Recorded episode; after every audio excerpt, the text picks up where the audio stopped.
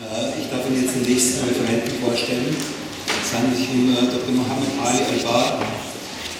Äh, er ist im Südjemen in Aden geboren und hat in Kairo und in London Medizin studiert und ist in, Großbritannien zum Internisten ausgebildet worden und hat schon in sehr frühen Jahren sich begonnen, sich nebenberuflich mit den Fragen von Medizinethik, Medizinphilosophie und so weiter zu beschäftigen und äh, ist dann innerhalb von einigen Jahren in der islamischen Welt oder vor allem in der arabischen Welt zu einem der Opinion Leaders äh, im Bereich der Medizinethik geworden, äh, war in zahlreichen internationalen Gremien federführend, äh, hat zum Beispiel an der an den berühmten Rechtsgutachten zum Hirntodkriterium, Organtransplantation und so weiter in, äh, auf, auf in, in internationalen Rechtsgremien äh, entscheidend mitgewirkt.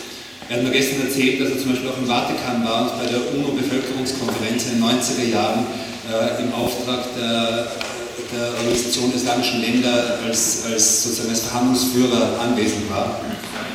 Und er hat nebenberuflich äh, 86 Bücher geschrieben, die publiziert worden sind. Ich habe ihn gefragt, wie viele er hat gesagt mehrere hundert, aber er weiß nicht genau wie viele. Aber 86 Bücher sind von ihm publiziert, die meisten in arabischer Sprache und viele davon im, im Bereich der Medizinethik, äh, aber auch andere Themen. Äh, ja, so viel zu ihm. Noch zwei Bemerkungen. Äh, also ich habe jetzt gesagt, sozusagen, was er ist. Ich möchte nur ganz kurz sagen, was er nicht ist. Äh, er, leitet, er leitet zwar das Medical Ethics Center in, äh, in Jeddah, in Saudi-Arabien, aber er ist, und das möchte ich ausdrücklich betonen, kein Vertreter von Saudi-Arabien hier. Das heißt, er ist hier als Privatperson und äh, wie gesagt, er ist gebürtiger Jemenit. Äh, er hat auch eine sehr, also einigermaßen Distanz oder relativ große Distanz zu, zu, zu dem politischen System. Ich will das nur sagen, dass, damit es hier keine Missverständnisse gibt. Also wir laden hier keine wir, kann, wir laden hier normalerweise keine Leute ein, die sozusagen das Königreich Saudi-Arabien irgendwie vertreten, politisch und sonst wie. Und er hat mir gestern erzählt, es ist ihm angeboten worden vor Jahrzehnten, äh, Leibarzt des Königs zu werden. Aber er hat es abgelehnt, aus kritischer Distanz zu dem Ganzen, was da läuft. Das ist das eine. Das zweite ist, ähm, er ist kein Philosoph und er ist auch kein Bioethiker im, im, im engeren Sinn. Äh, der Sinn des Vortrags ist, dass Sie sozusagen von jemandem, der seit Jahrzehnten in dieser Diskussion ist, der ein, ein religiös qualifizierter, aber doch Arzt und Mediziner ist, einfach hören, äh, was sozusagen die, die wesentlichen normativen Diskurse im sunnitischen Recht in, in Bezug auf, auf bioethisch relevante medizinische Fälle sind. Ähm, und es geht, es geht eigentlich darum, uns sozusagen diese Normativität in emischer Perspektive, in emischer Herangehensweise zu, zu, zu nähern, für die nicht Kulturwissenschaftler und nicht Sozialwissenschaftler. Wir unterscheiden zwischen, also im Herangehen an fremde Kulturen, zwischen der ethischen und der emischen Perspektive. Ethische ohne H, ohne H hier, die ethische Perspektive, ist sozusagen die objektivierende Außenperspektive und die emische Perspektive ist die Perspektive, wo wir versuchen, sozusagen von innen zu verstehen. Und bei diesem Vortrag geht es explizit sozusagen um die emische Perspektive. Das heißt, wir, wir hören jetzt keinen abstrahierenden Vortrag zu, zur, zur, äh, zur Philosophie der islamischen Bioethik oder so, sondern vielmehr um wirklich Fallbeispiele, konkrete, äh, konkrete Fragestellungen, die in der sunnitischen Orthodoxie in den letzten Jahrzehnten von Bedeutung sind. Und wie Jörg auch schon gesagt hat, das Ganze ist, hat, hat es einen sehr starken prozessuellen Charakter.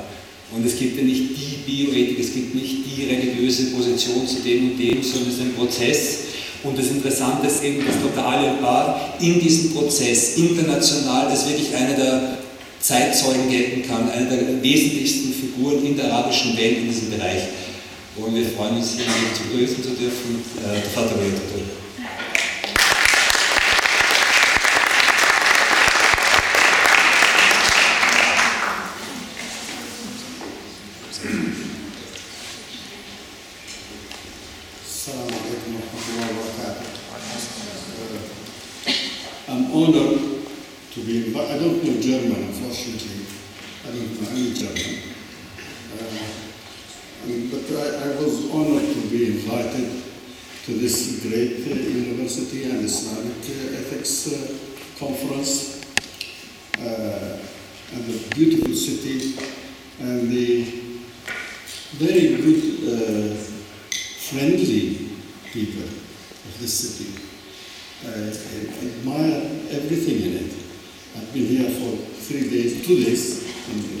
Germany.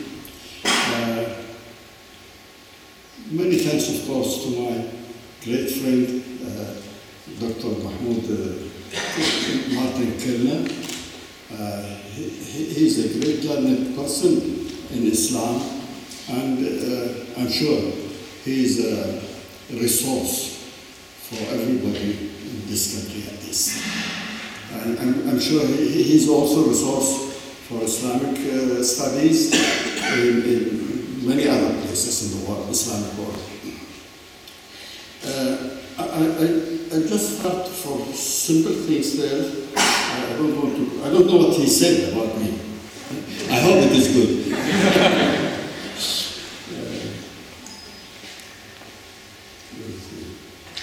Okay. Now, of course, uh, ethics examines the rightness and wrongness in human conduct.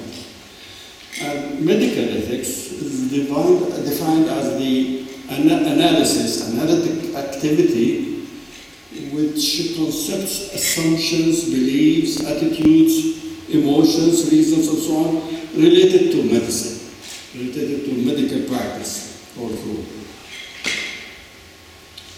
That's all. Um, what are the principles in Islam about the ethics? Uh, we go to the core, the more important principles to get it. The first one, which is mentioned in the Quran and the Hadith of the Prophet, the Sunnah, is uh, called al-fitra.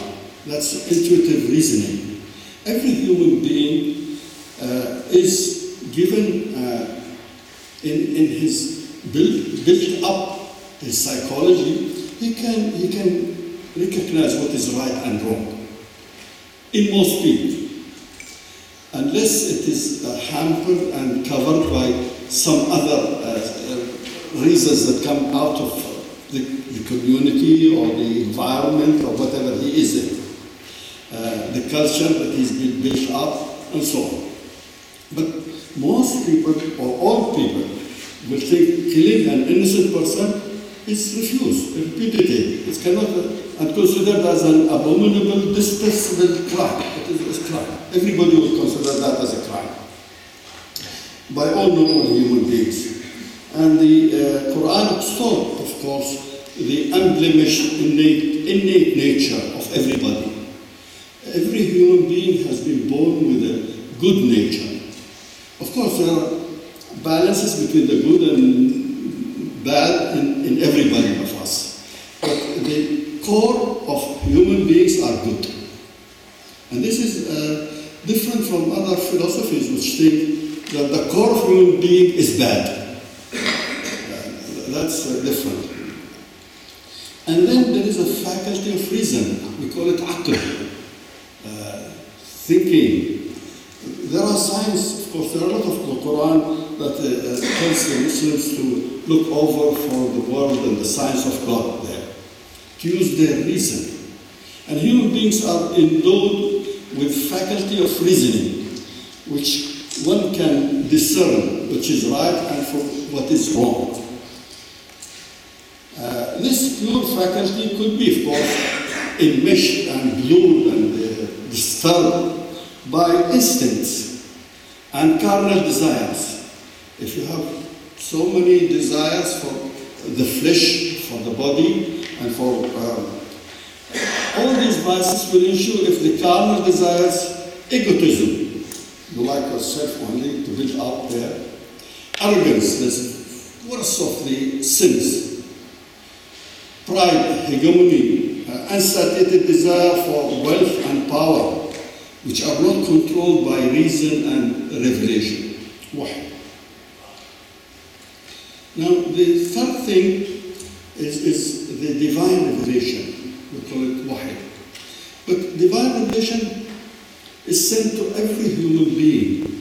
There are a lot of messengers of God.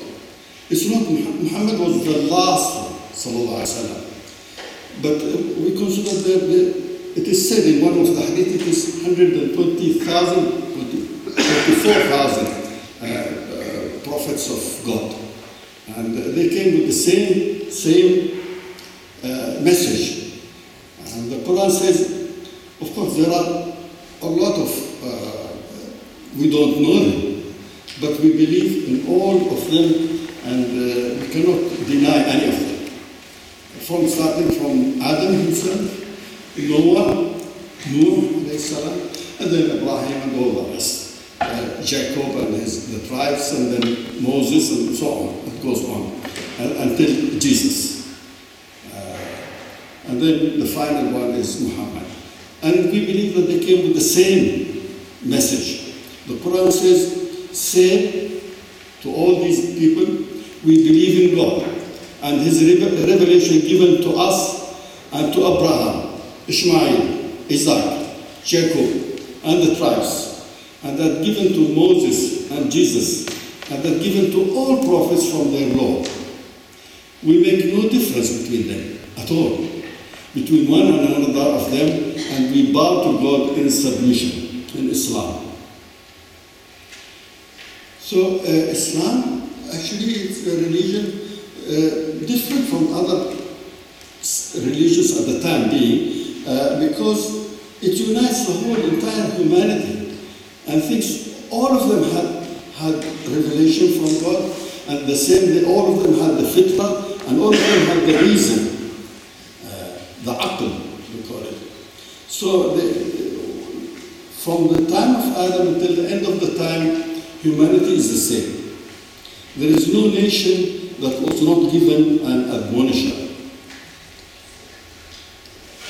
And the value of man in Islam is very high.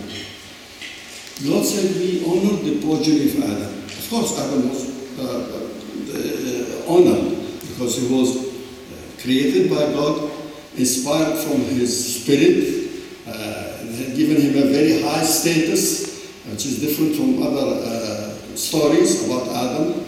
And he, he, he was knowledgeable, more knowledgeable than the angels themselves. And God asked the, the, angels to bow in, in submission for Adam uh, because he is very knowledgeable.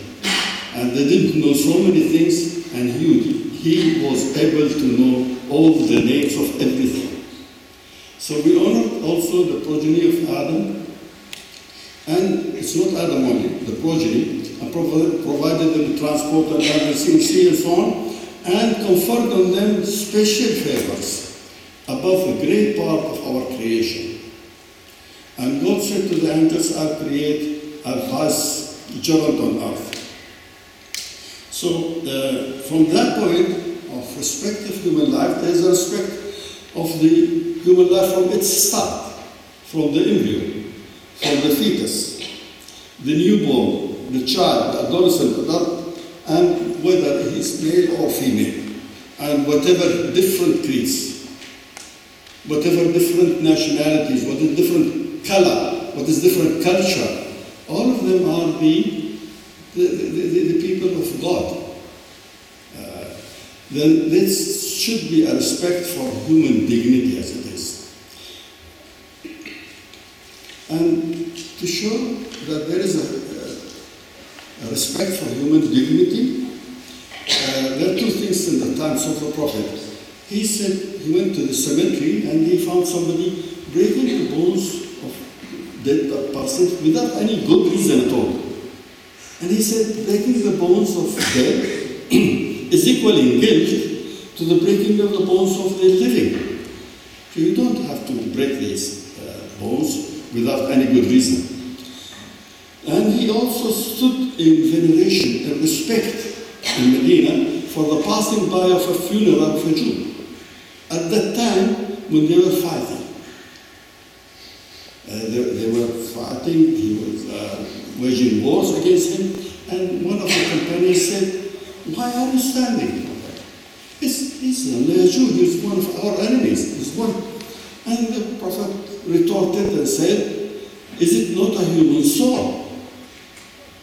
So a human soul should be respected, whether he is living or dead.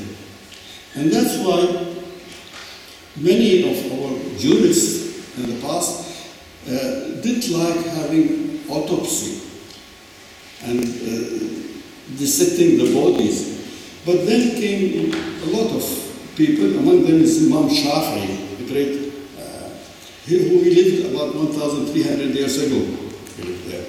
And he said, knowledge is two branches, main branches. One of that of the body, to cure people.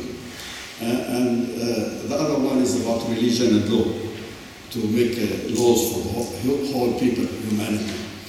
Uh, and then he, he, he established that we cannot bring doctors unless they study anatomy and physiology.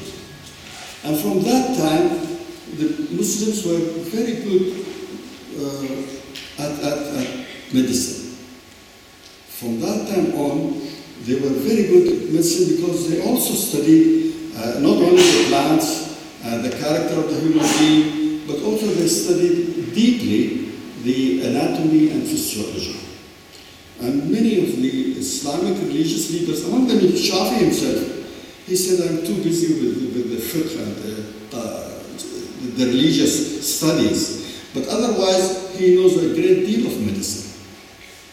And we have Averroes, Averroes uh, who is a great uh, philosopher, a great physician, and is also a, a great religious man. He, he, he, he wrote a lot of his books are studied in, in, many universities. I think even here it is studied here. بداية المجتهد ونهاية المقتصد. His book is studied in many universities, and I was told that uh, it is even uh, studied here. I don't know whether here is this university or other universities.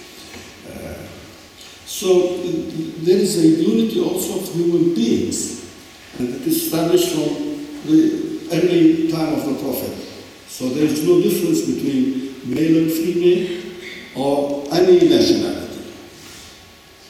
Verily, the most honored of you in the sight of Allah of God is He who is the most righteous of you. Then there are sources of Islamic law from which you can get what we call the fatwas. You, you already heard in the previous lecture, I think, in the last slide I saw the word fatwas. I don't know German, but I skipped the word fatwa, so I, I suppose that he has talked about fatwas, how to get the fatwas.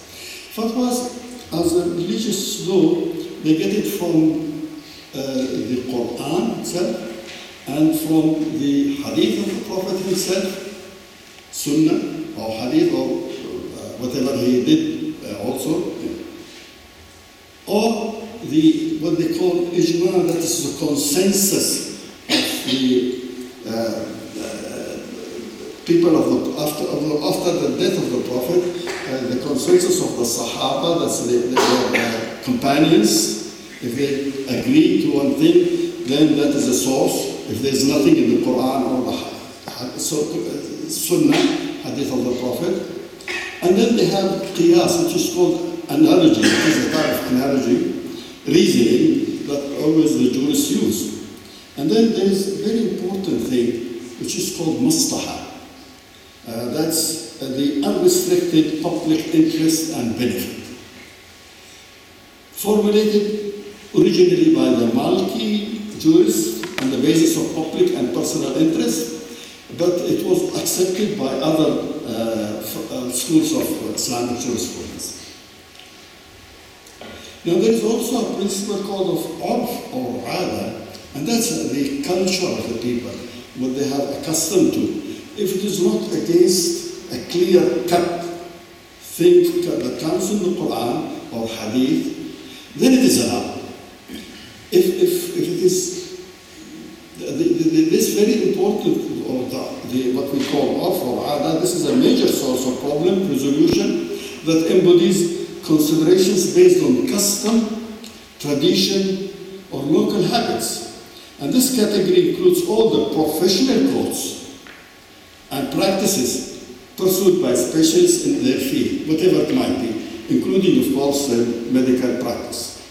There are other minor sources, I'm not going to details of these, but uh, what are the aims of Islamic teachings and Islamic law? Uh, Juwaini, who, who lived uh, about 1,000 years ago, said the aim of Sharia are the interests of the entire humanity. It's very interesting. 1,000 years ago, he's speaking as if we are today. He's speaking in the United Nations. The aims of law should be the interests of the entire humanity, not one nation, and not one class of nations, and not uh, one religion, or whatever it might be. It is very strange that they have said this very clearly. And uh, he was the sheikh, he's the sheikh of Al-Ghazali, he's the, the, the, the, the, mentor of Imam Al-Ghazali. Probably Al Ghazali is well known more than him, he's his student. Uh, but Al-Ghazali has discussed the, the, the aims of Sharia deeply in his books. And he stressed all this point, very important. At-Tufi is later on, but he's from the Hanbali school, but he says, very important uh, word there, public good fulfills the objectives of the teachings of God and his prophet. And public interest is more important than what we may, might understand from original text. Sometimes we misunderstand the original text. But uh, if there is uh, a very important good for the public, then we have to go to that good for the public. The whole public. It's not a sector of the people. Uh, Ibn al-Qayyim, very important, he's also Hanbali, and he says Sharia is built on keeping the interest, masala, of the people during this life and the hereafter. Built on justice, mercy, wisdom, and interest of the creatures. He is, he is opening it to creatures, not only to human beings, not only to human beings, but even to animals, to ecosystem, to plants. This is very recent. This is something that is spoken of today. People are speaking about it. And then Qayyim was speaking about it uh, 700 years ago or 800 years ago. He's been speaking about this. So the, uh, the aims, uh, they make it as very important. Uh, preservation of faith and preservation of life and preservation of mind preservation of progeny, the children, and the, the, the nasl, the embryos and all that. Preservation of honor. Every human being has an honor. And preservation, of course, of property. But they put it the last one. These, the four or the five, the, they come before the property and the man. The, the, the property is, is important, but it's not the most important. Unfortunately, in our civilization today, sometimes it is the most important thing.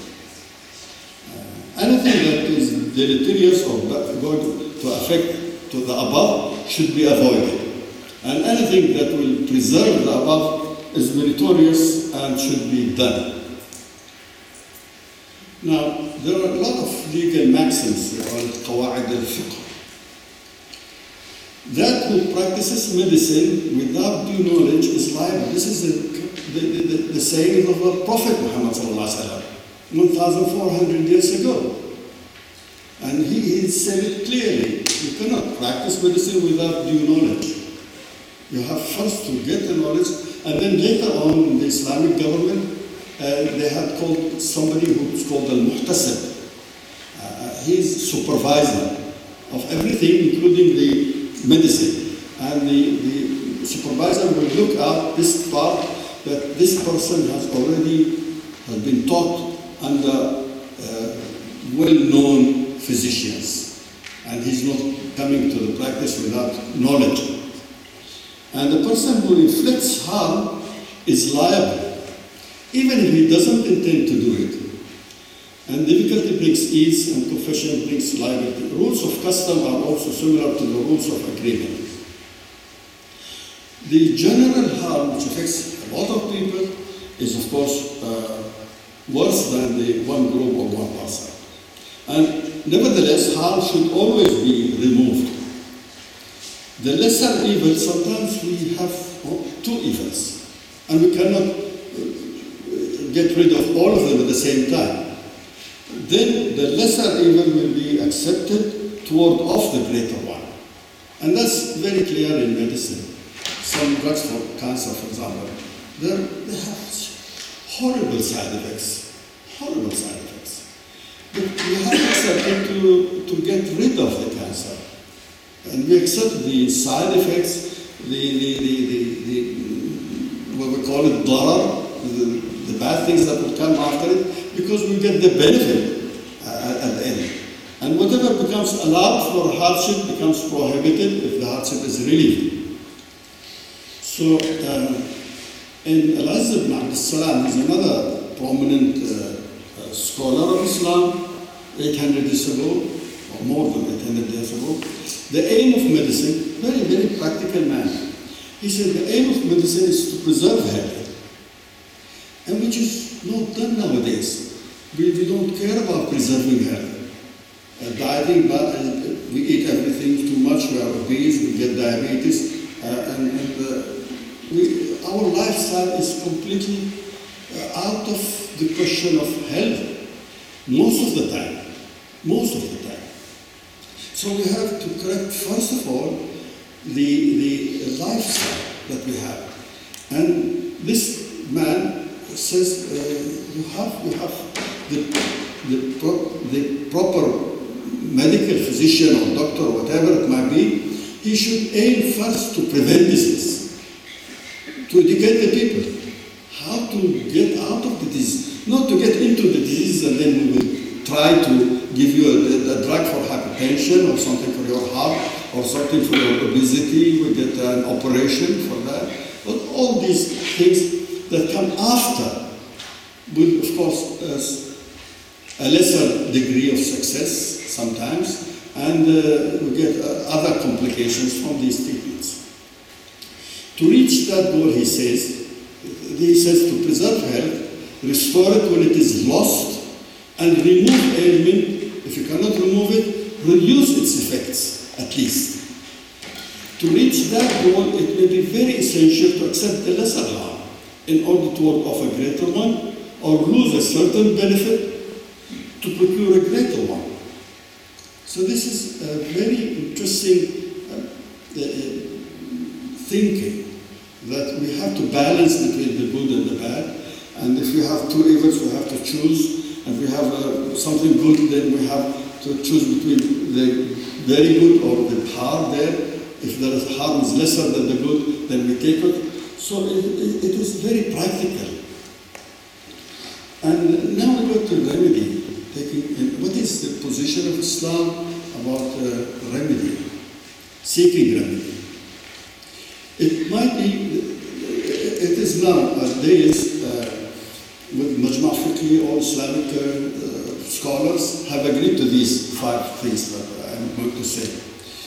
It might be obligatory, mandatory, in life-saving situations, for example, and also in infectious diseases that will endanger the community. Any serious disease that is going to endanger the community, uh, meningitis, TB, or, or Ebola virus that has come. Abstaining from therapy may endanger the life or health of the recipient, for example, a child having acute appendicitis, and the parents said no. Uh, suppose uh, the child has been bleeding for any reason, and the parents will say, no, we are Jehovah Witness, it's uh, dirt, we cannot accept blood. Okay, you, you are adult, you have autonomy, you can say, I cannot accept it. But for your child, you cannot say. Or for a, a mentally disturbed person under your custody, you, cannot say. We have to uh, either operate on that child or give renal dialysis for that child, or cure the appendicitis, or give him blood he needs blood. Whatever your reason is not accepted. And that has been accepted by our uh, judges and uh, and uh, scholars, Islamic scholars. Nowadays, there is mandatory immunization schemes for governments. Uh, I don't know whether it is mandatory here or not, but many countries, in, in Arab countries and, Islamic countries, it is mandatory for infants. And it, it, it reduced the incidence of many diseases. Smallpox has been eradicated completely. Polio almost eradicated completely is going to be eradicated. Measles can very rare, and so on, so many diseases. Uh, and they are of full benefit. You cannot say, no, I will not give my child uh, immunization. But despite this, uh, the benefits are great. It is well known with these immunizations, especially when they become too much, that one out of 200,000 of these children might get something called encephalomyelitis, a paralysis of the whole body and the brain. Uh, who will compensation for that? We should compensate that child or his family. Uh, in Saudi, there was Saudi Arabia, where I come from. The, the practice was they will say the nurse and the doctor who gave me, who actually gave. But they did nothing wrong. The doctor didn't do anything wrong, or the nurse didn't do anything wrong. And the government has a good deal of money. And we are obeying the orders of the government. And then we try to uh, explain this to the, to, to, in my lectures and in other places. And I think they are accepting it that it should be uh, compensated by the government, not by the doctor. I think this is a good uh, thing that has happened. Remedy, it might be encouraged and preferred in all cases where therapy is likely successful and harm from that mode of therapy is most unlikely. And there are a lot of hadiths of the Prophet Muhammad he encouraging people to take remedy when there is a remedy. There is a remedy. And uh, seeking remedy sometimes may be not preferred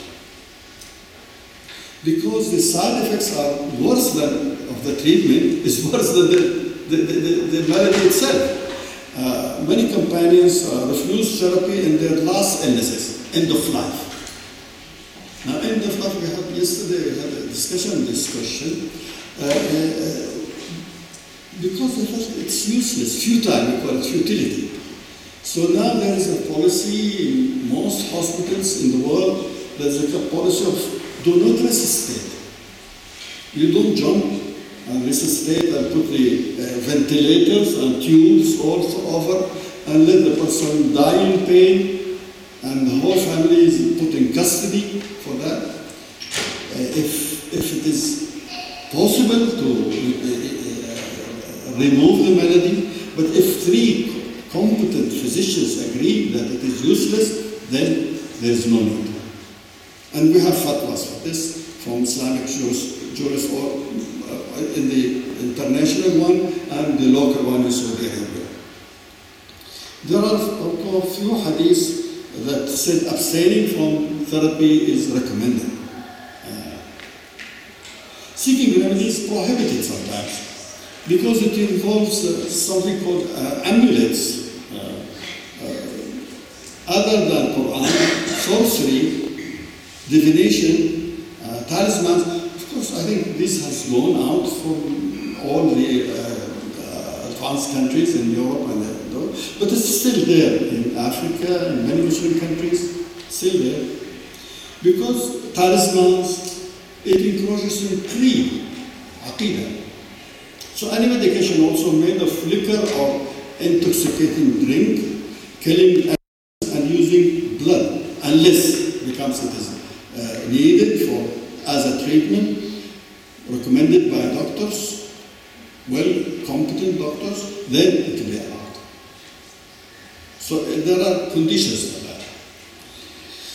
consent and liability. I thought there was some slides about consent uh, in the previous lecture, but uh, uh, it is very interesting that the Prophet himself refused treatment uh, at his uh, end of life. Uh, and and uh, his wives and uh, they, they poured the drug through the side of the mouth and instilled it by force. And we came around and was, why did you do that? She said, we were afraid that you have uh, uh, Dhat al-Janb or something like uh, either pleurisy or pneumonia. Said, no, no, I don't have. But you, you cannot give any person any drug without his permission. Even just if he says like that with his hand, stop it, no.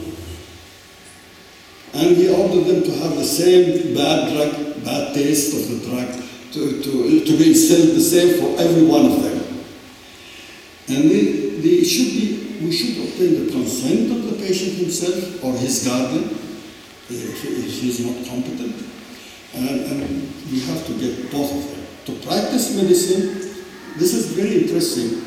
Uh, from uh, Andalus, Abdul, Abdul Malik ibn Habib, who died 1,200 years ago almost, who wrote a book on Tibbi Nabawi, uh, and he said to practice medicine, the practitioner should have two things. First, should be licensed by the muhtasib that he is he has sufficient knowledge of his practice. That's a governing. Two, he should obtain the consent of the patient or his guardian. If he doesn't do that, then he's liable.